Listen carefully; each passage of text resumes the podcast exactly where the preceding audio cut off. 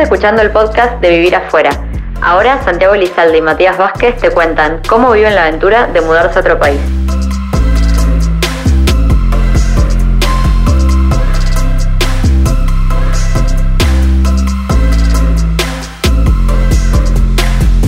Hola, hoy estamos en un nuevo episodio de Vivir Afuera.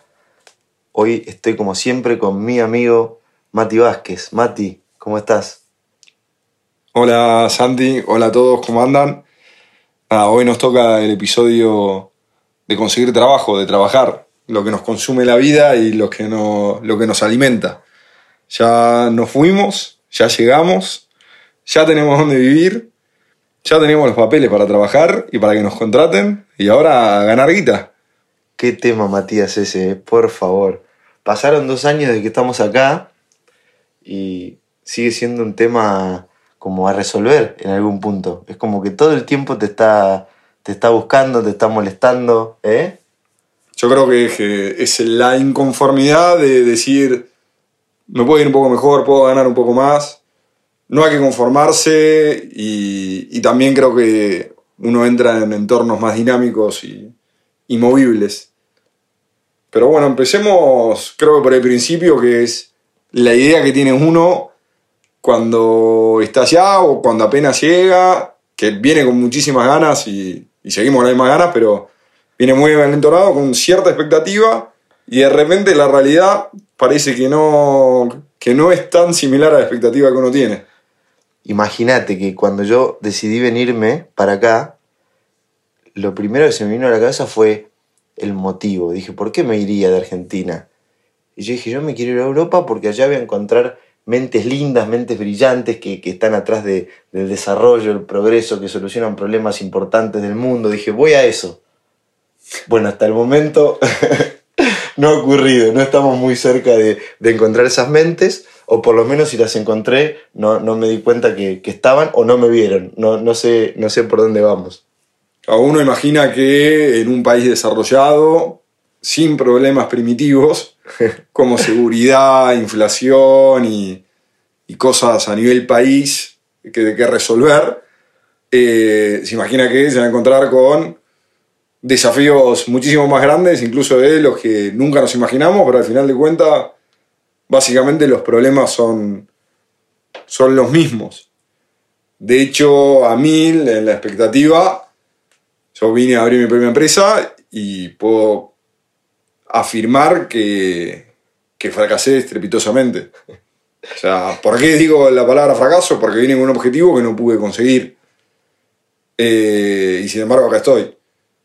Es bastante difícil, bastante distinto, eh, en el sentido de que habíamos tenido, y tenemos creo, eh, la empresa un, buen track record y, o sea, una buena experiencia expandiéndose por Latinoamérica, pero cuando llegué acá con todos nuestros clientes internacionales y nuestra experiencia, nuestro portfolio y, y demás, iba, presentaba todo y es, ¿y acá con quién trabajas? No, bueno, con nadie, pero bueno, mirá, trabajé con... ¿Cómo es la frase de Pelé? ¿Me dijiste? de podés hacer 100 goles o 1000 goles en Latinoamérica y acá todavía no hiciste ningún gol. Pero bueno, vamos al punto de lo que es la experiencia. ¿Cómo, ¿Por dónde empezamos? ¿Cómo, ¿Cómo es buscar trabajo? Buscar trabajo, en mi experiencia de España, fue el trabajo más grande de toda mi vida. Usé todas las herramientas que mi cerebro eh, es capaz de, o fue capaz de ejecutar, o sigue siendo capaz de ejecutar. Eh, todo fui por LinkedIn, contacté con todas las personas que podía contactar. Me enteré que existían Indeed y Glassdoor, por ejemplo. Eh, acá en lugar de Zona Jobs está InfoJobs, también otra. También está Job Today, que es para encontrar otro tipo de trabajos.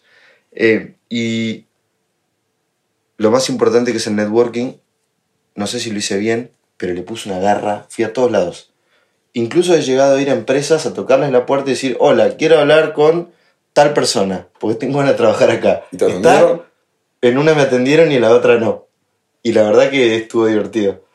Em, y después eh, está la, otra parte que es, por ejemplo, ir a, a coworks que hacen eventos y todo ese tipo de cosas. Entonces te, vas relacionando, pues tenés que conocer las empresas. Porque conocer las empresas de Argentina o de Latinoamérica, pero acá no están las mismas. Hay algunas que son comunes, pero hay muchísimas startups, sobre todo, o empresas más chicas, que no tenés ni idea que existen, que tienen unos negocios súper divertidos.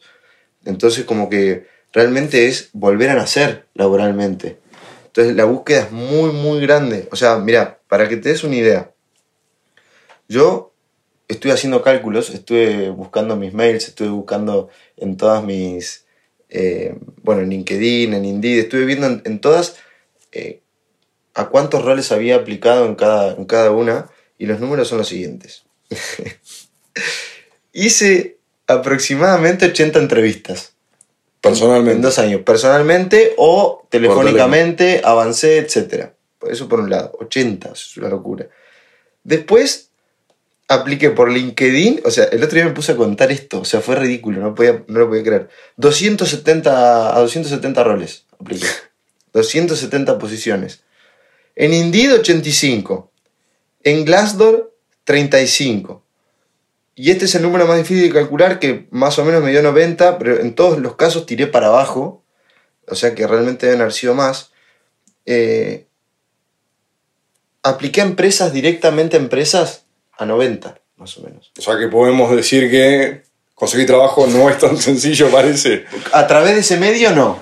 Eh, a través de ese medio, eh, la probabilidad me da bastante, bastante baja. Eh, lo que pasa es que aparte de las amistades, los conocidos, ir a tocar la puerta de una empresa, que no es la práctica habitual ni la más simpática, ir a Coworks, eh, hablar con toda la gente que puedes hablar y aplicar ahí, es como que se te terminan las herramientas. Tipo, no, llega el resultado, es decir, yo le pongo toda la garra del mundo. Realmente me, rompo el culo eh, para lograr esto, que es, al final, es conseguir un trabajo. Encima es tipo, eh, para aportar algo lindo al mundo. No es que estás robándole a alguien o estás. Es como usar todos tus dones, todas tus habilidades, todas tus virtudes en pos de algo ¿Y por lindo, ¿entendés? por qué crees que no que, el objetivo tarda en llegar o por qué crees que en un principio cuesta un poco, un poco más?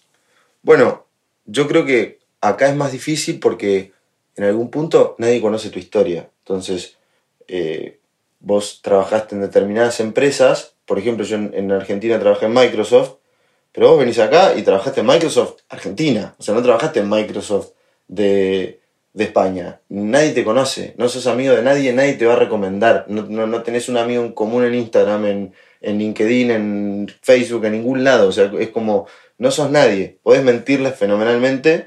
Entonces, como que realmente tenés que impresionar un montón, o esa es mi sensación, para que realmente te, te, te, contraten o te vean con simpatía. Y, después lo otro, ni siquiera tampoco conocen tu universidad. No existe tu universidad. No, no, no, hay, no hay historia.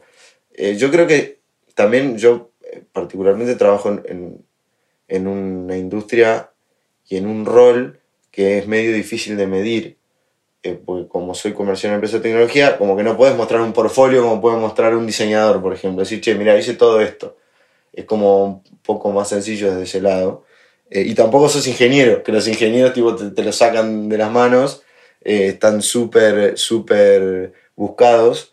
Entonces, bueno. Sí, igual en mi caso, que, que sí podemos o podíamos mostrar un portfolio eh, de la empresa con empresas multinacionales, proyectos de impacto regional o incluso o sea, muy diversos y muy ricos y que están o sea, muy buenos trabajos, o sea, a mi criterio y para el criterio de los clientes, sí se siente el hecho de acá no trabajas con nadie y en Latinoamérica no piensan acá. ¿Te pasó algo así?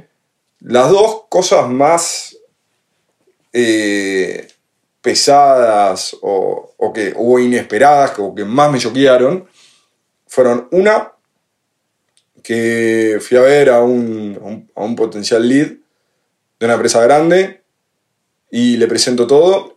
Me re felicita y me dice, no puedo creer, la verdad que te, te re felicito, es increíble de tu empresa, lo que hicieron pero me dice, pero vos no sos español.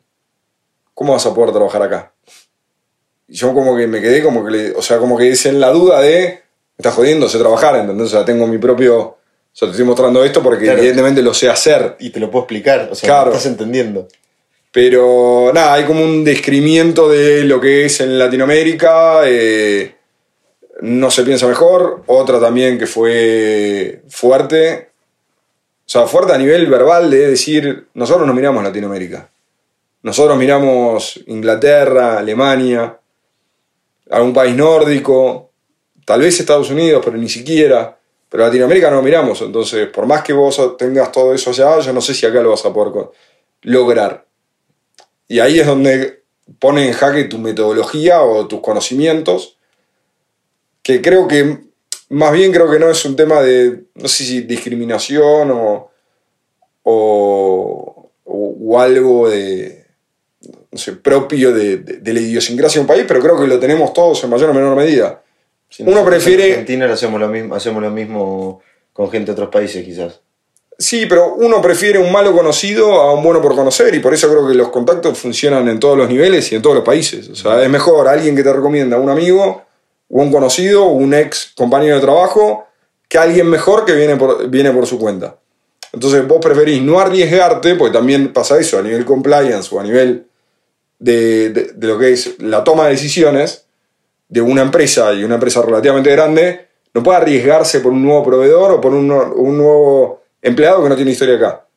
Sobre todo cuando no soy el primero. Entonces ahí fue donde yo digo que fracasé estrepitosamente porque no pude Sí, romper con eso. romper con ese estereotipo o paradigma que creo que, a ver, o sea, no lo puedo hacer.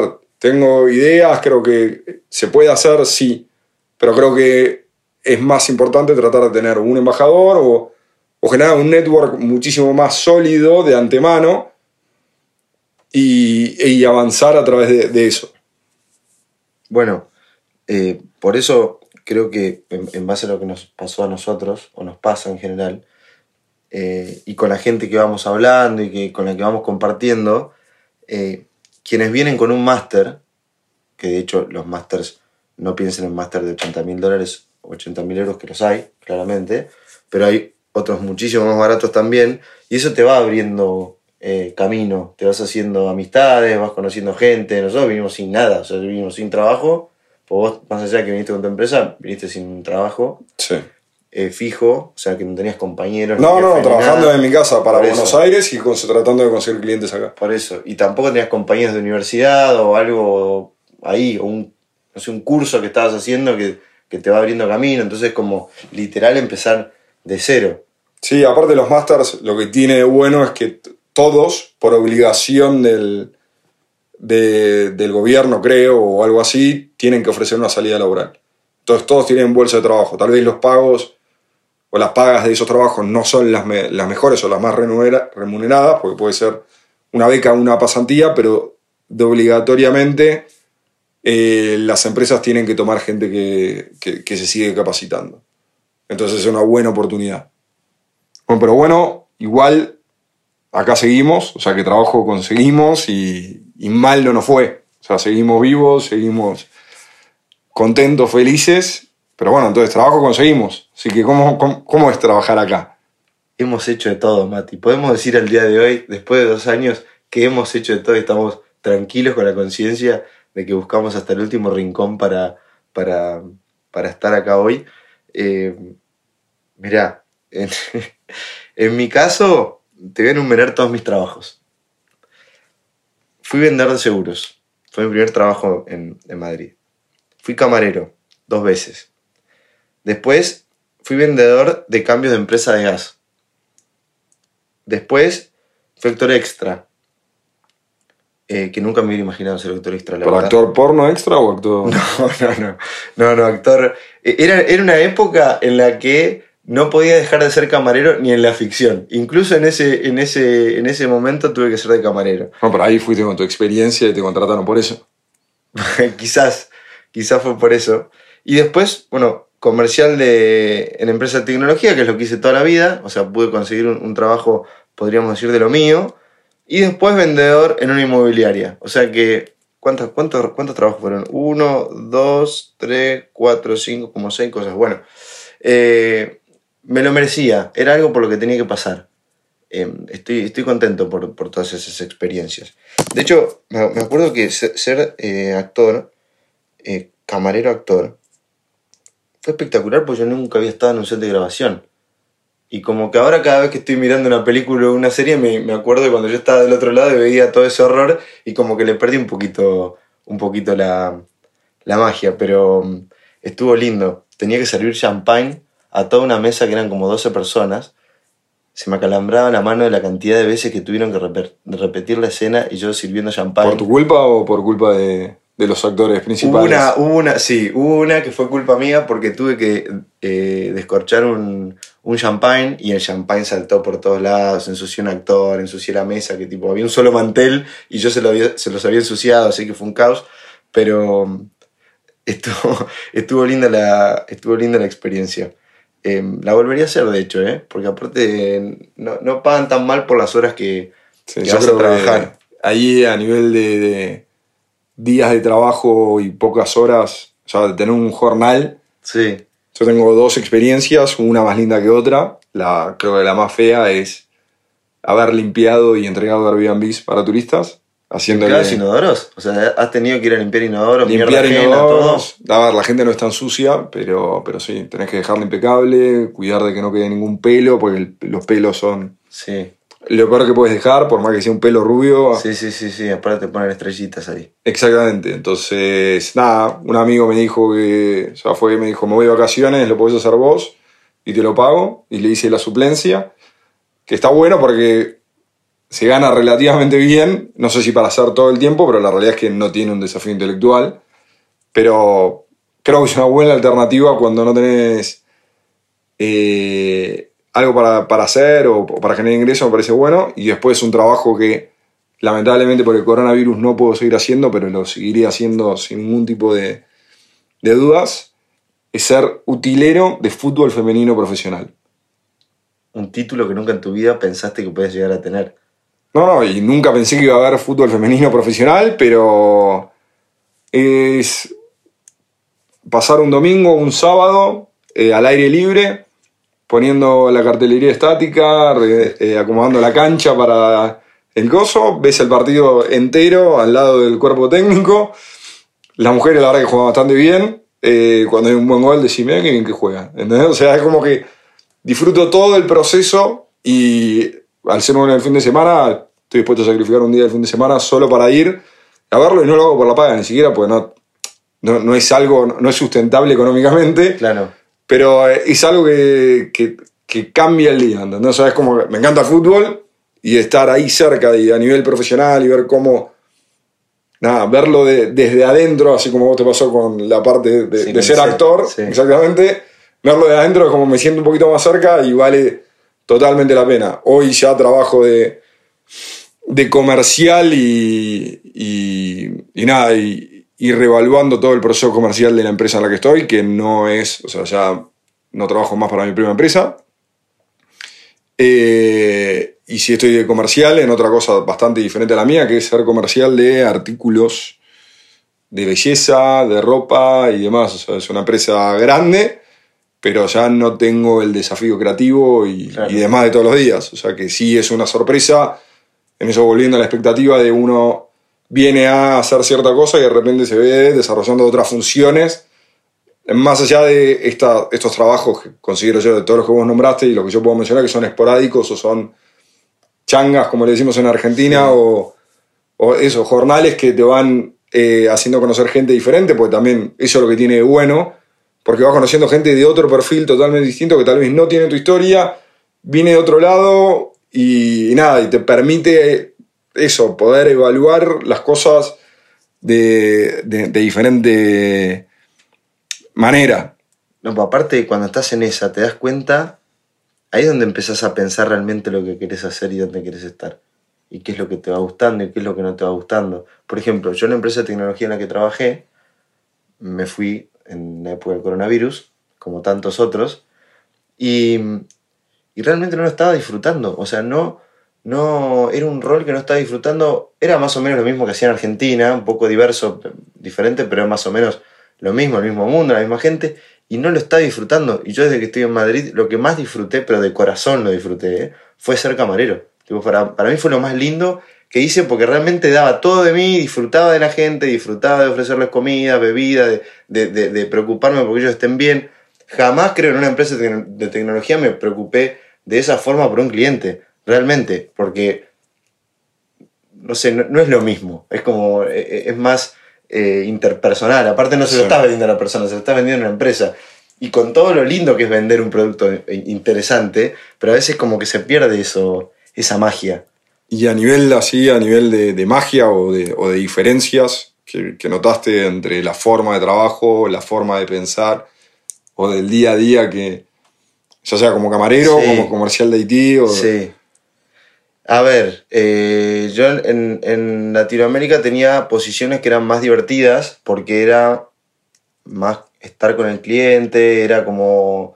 Eh, había un desafío intelectual más interesante que estar acá teniendo, siendo comercial de, no sé, siendo como, haciendo una venta transaccional, es como que ya sabes que existe la venta y vos estás atrás de las facturas y, y no realmente estar con el cliente, conversando con él, convenciéndolo, que es la parte linda del negocio, pero eh, así todo pude ver que son bastante eh, más estructurados que nosotros para trabajar, son como mucho más cuidados en, en, en, la, en el día a día o sea, es como que siguen mucho más los lineamientos. Si, saben que 2 más 2 da 4, siguen esto y, van hasta el final y tienen resultados.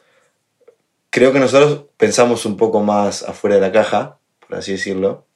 Eh, tenemos que arreglárnosla de otro lado, desde otra forma, porque aparte tenemos otras cosas que nos impactan, tipo inflación, presupuestos que cambian, que suben, que bajan, que, son presupuestos diminutos para vender el mismo producto. Es como que hay que hacer otra magia desde otro lado.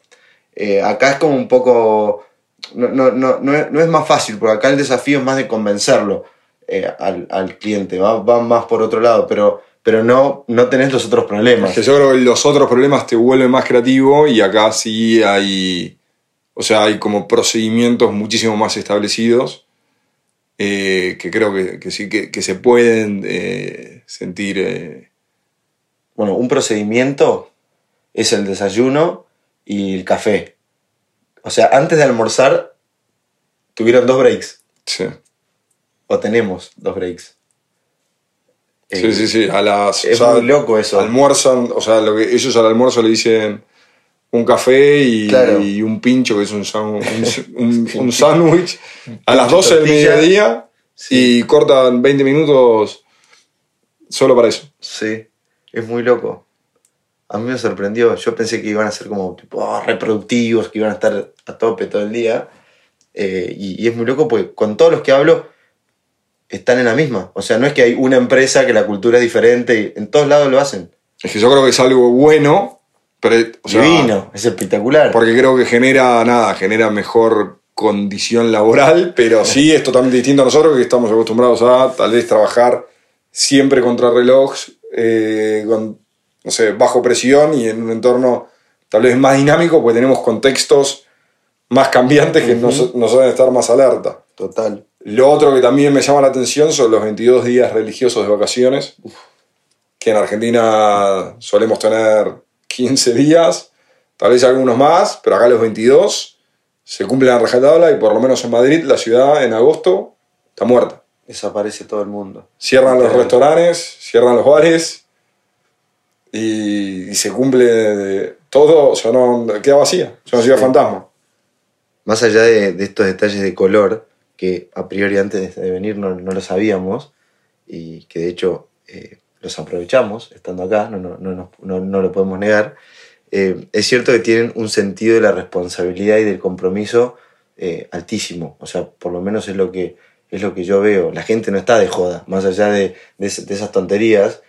Eh, se lo, yo veo gente muy comprometida, muy metida en lo que está. A ver, es espectacular porque vos a, vos, a vos te lo dijeron en un trabajo de que como que ellos miran Inglaterra y miran Alemania. Y los miran porque son los que mejor hacen las cosas. Entonces tiene un sentido eh, lógico y natural. O sea, quieren ser mejores. eso, eso se ve, eso se, eh, se respira y, me gusta. Va, a, eso, a eso venimos. O sea, yo personalmente, eh, si hubo un motivo por el que me quería venir, era porque quería crecer como persona, crecer profesionalmente, porque pensaba que me iba a encontrar con gente que me iba a exigir más, que me iba a exigir de otra manera, que me iba a, aportar nuevos conocimientos.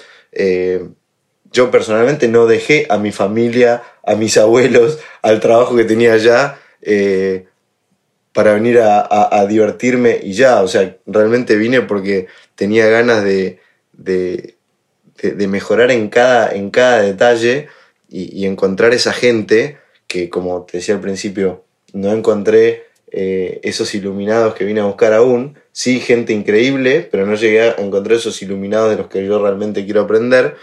Eh, entonces uno, como que se frustra en algún punto y, después de todo ese esfuerzo de conseguir un trabajo, de moverte y todo, decís, dale, macho, ¿qué me falta? O sea, no- ya no sabes más que, más que inventar, eh, pero eso es lindo porque a la vez porque hace que salgas de los lugares donde vos estás metido todo el tiempo. Yo creo- moverte. Yo creo que es eso. Creo que el gran beneficio es eh, aprender de otra visión de las cosas y de otro entendimiento, de otro contexto, y creo que, que nos enriquece tanto, tanto, tanto a nosotros, porque tal vez sí estamos acostumbrados a, a eso, a, a lidiar en, al día a día, y acá a nivel, o sea, se pueden cumplir, se puede establecer procesos eh, sanos y, y- y metodologías de trabajo que, que funcionan y que aumentan el sentido de la responsabilidad porque ya está el procedimiento establecido, entonces hay que hacerlo. Hay que hacerlo porque es así. No es un tema de voy a tratar de conseguir los objetivos eh, a mi manera o tratar de, Sí. de- de encontrar algún atajo propio, creo que de nuestra idiosincrasia, sobre todo en Argentina, que tenés que hacerlo lo más rápido posible porque no sabes cuándo va a cambiar. Entonces me parece que esa es una gran ventaja eh, para nosotros, o sea, para adquirirla y también a nivel diferencial para, o sea, creo que nosotros sumamos eso, ese pensamiento eh, lateral Sí.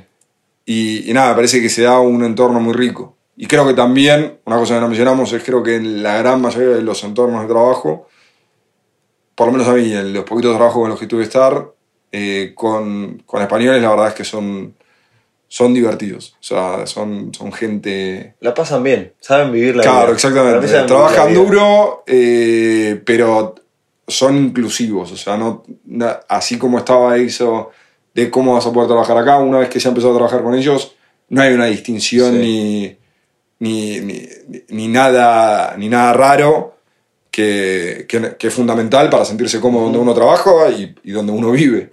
Yo no me sentí visitante nunca, en ningún lugar, de verdad. Nunca me pasó ni en entrevistas, ni, ni trabajando incluso. Nunca me hicieron sentir esa diferencia de vos no sos de acá, para nada. Y si me lo hubieran hecho sentir tampoco me importaba, porque eh, de verdad eh, esto que estamos haciendo para mí es increíble, porque eh, yo digo que somos como Messi atrás de la pelota que pone los ojos estrábicos, se le cierran, eh, porque no eh, paramos un segundo de hacer lo que haya que hacer para estar hoy acá buscando los objetivos que queremos cumplir. Para mí es increíble. Yo nunca estuve tan convencido de eso. Por eso estoy como en paz. Quizá no encuentro los resultados al día de hoy, pero estoy en paz. Tipo, eso es espectacular.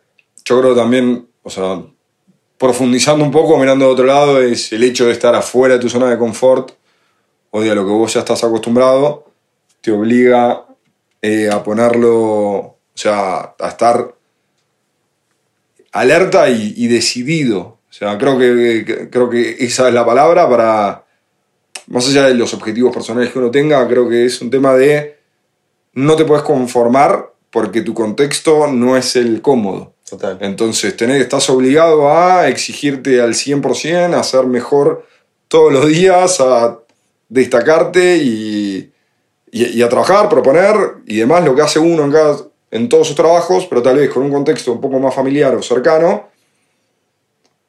No digo que se relaja más, pero se siente, está más cómodo. Acá no hay lugar para el relajo, porque quieras o no, estamos solos. Entonces, o sea, depende, todo lo que pase va a depender de nosotros. Entonces tenemos que poner el 110% para, eso, para decir eso. Estoy tranquilo con lo que le estoy metiendo.